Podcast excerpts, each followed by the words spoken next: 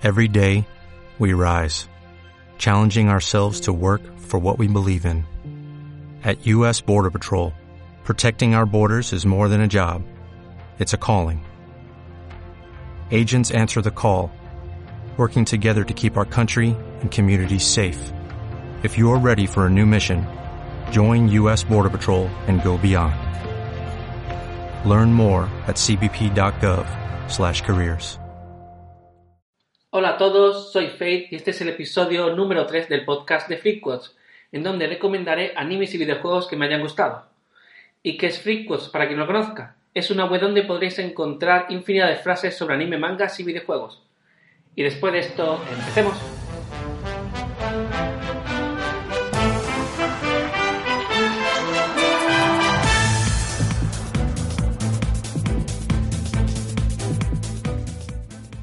Hoy voy a hablaros del anime D0 Kara Hajimeru Isekai Seikatsu. Y como es un nombre un poco largo, lo abreviaremos a D0, que es como se le conoce popularmente. La trama de este anime nos presentará Natsuki Subaru, un chico normal al que le encantan los videojuegos.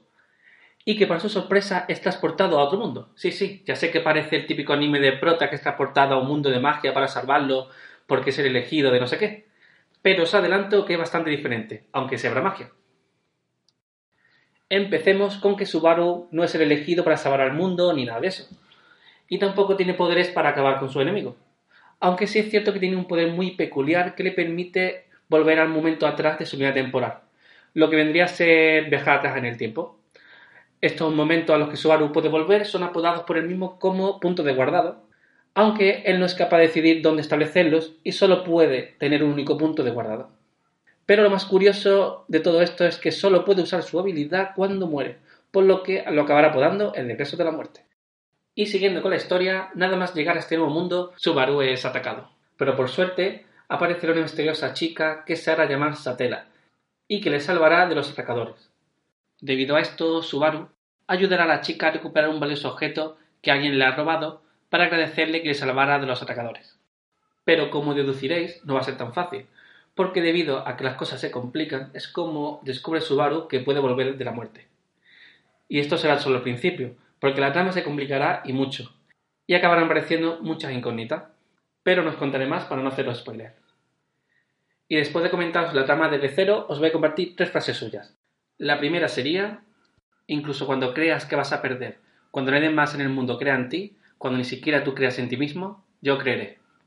Otra frase sería, querer conseguir algo sin haber hecho nada rebasa toda arrogancia. Y por último, la frase, es mejor escuchar un gracias que muchos lo siento.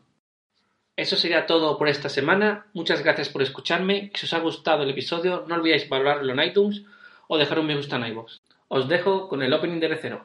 Chao.